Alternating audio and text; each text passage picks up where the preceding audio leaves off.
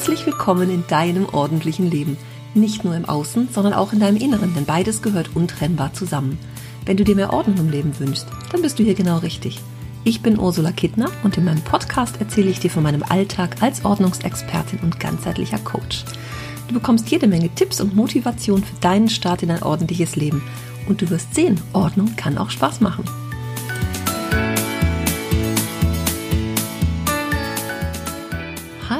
Hallo, ich grüße dich im Sommer. Das Wetter ist schön und da haben wir ja eigentlich in der Regel so gar keine Lust, irgendwas aufzuräumen. Nichtsdestotrotz möchte ich heute ein paar Gedanken mit dir teilen, denn es gibt ja die ein oder andere Aufräummethode. Der eine mag dies, der andere mag jenes und dann gibt es auch, auch diese, wo wir alle Dinge aus einer Kategorie auf einen Haufen werfen und dann nach und nach aussortieren. Das kann natürlich auch leicht überfordernd wirken. Ich bin dafür, sich einen Überblick zu verschaffen, damit ich überhaupt weiß, was ich habe. Das ist das Wichtige.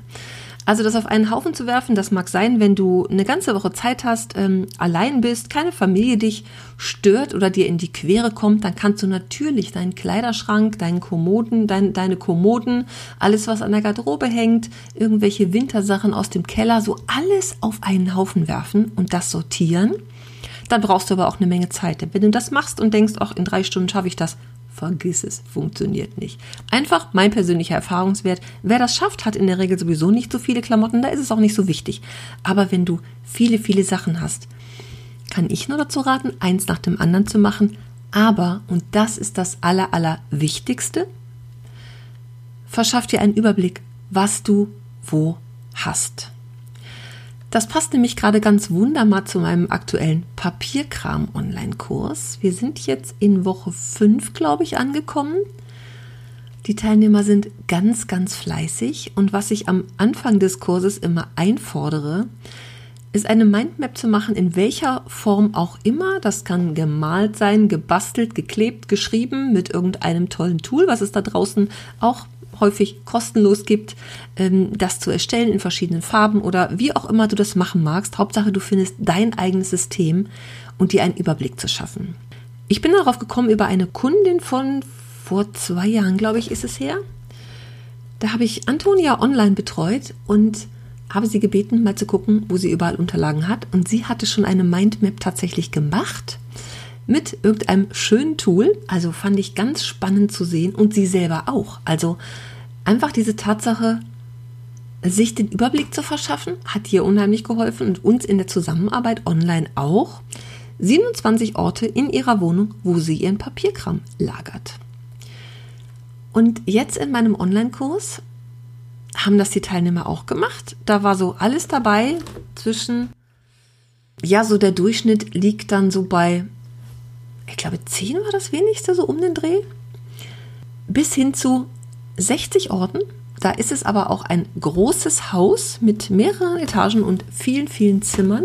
Und es ist auch vor allem die Firma darin untergebracht. Also das Büro, wo natürlich auch viel Papierkram ist. Aber das ist schon faszinierend, dass sich in jedem Zimmer in irgendeiner Art und Weise Papierkram befindet.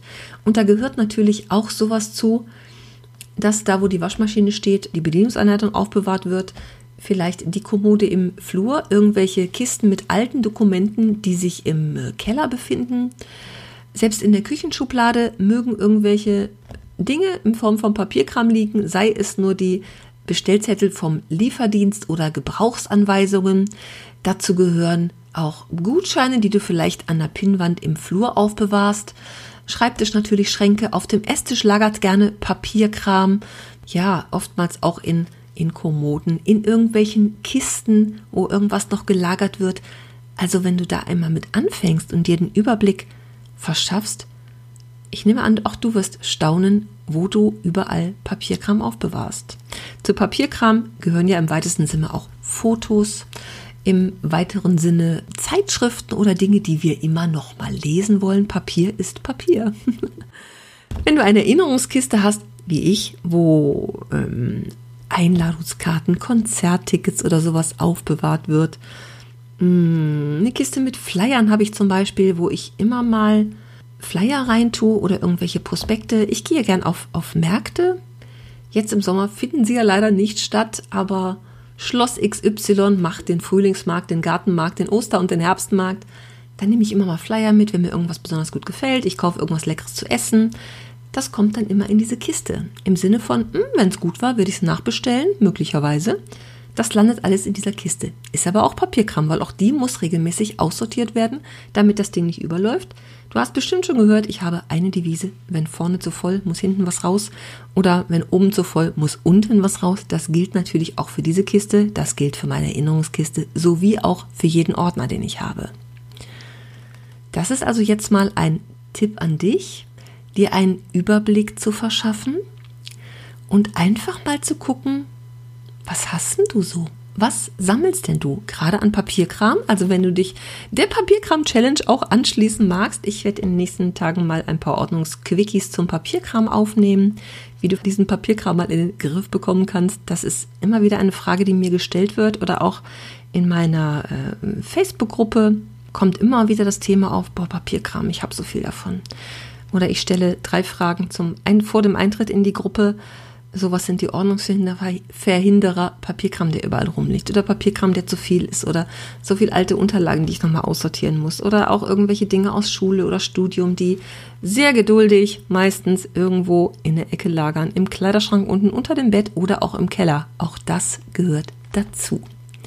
Das ist jetzt also für dich ein Ansporn. Wenn du dir ein Tool dafür suchen magst, musst du einfach bloß nach Mindmap googeln, dann findest du diverse kostenlose Angebote wo du dir das runterladen kannst und vielleicht für dich selber das mal erstellen magst. Du kannst es auch einfach auf ein Blatt Papier malen. Auch da steht nichts im Wege. Mal dir in der Mitte den Papierkram und dann drumherum einfach Pfeile in jedes Zimmer und dann im Zweifel machst du auch mal jede Schranktür, jede Schublade auf. Also und guckst, was du wo hast, was du wo aufbewahrst. Du musst damit ja erstmal gar nichts machen, aber mach dir diese Dinge bewusst. Und das gilt für alle Sachen. Ob das nun jetzt der Papierkram ist oder ob es Kleidungsstücke sind. Aber wo hast du denn überhaupt irgendwas? Meistens verlieren wir ja den Überblick, weil wir gar nicht mehr wissen, wo die Dinge sind.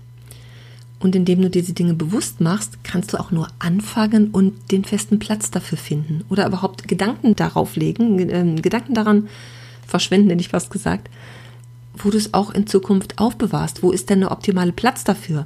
Also wenn ich immer so sage, naja, schafft ihr so eine Papierstation, so eine Posteingangsstation, da gehören natürlich auch die Gedanken zu, wo ist denn da der beste Platz für? Wo bewege ich mich denn? Wo bearbeite ich meinen Papierkram? Laufen vielleicht alle Familienmitglieder durch den Flur? Ist da der richtige Ort für so eine Posteingangsstation? Oder die Ordner, die privaten oder was auch immer du für Ablagesysteme benutzt oder benutzen möchtest in Zukunft? wo ist der ideale Ort dafür, wenn du sowieso am Esstisch immer im Wohnzimmer deine Sachen erledigst, ist es vielleicht gar nicht so verkehrt, auch Ordner in der Nähe im Schrank aufzubewahren.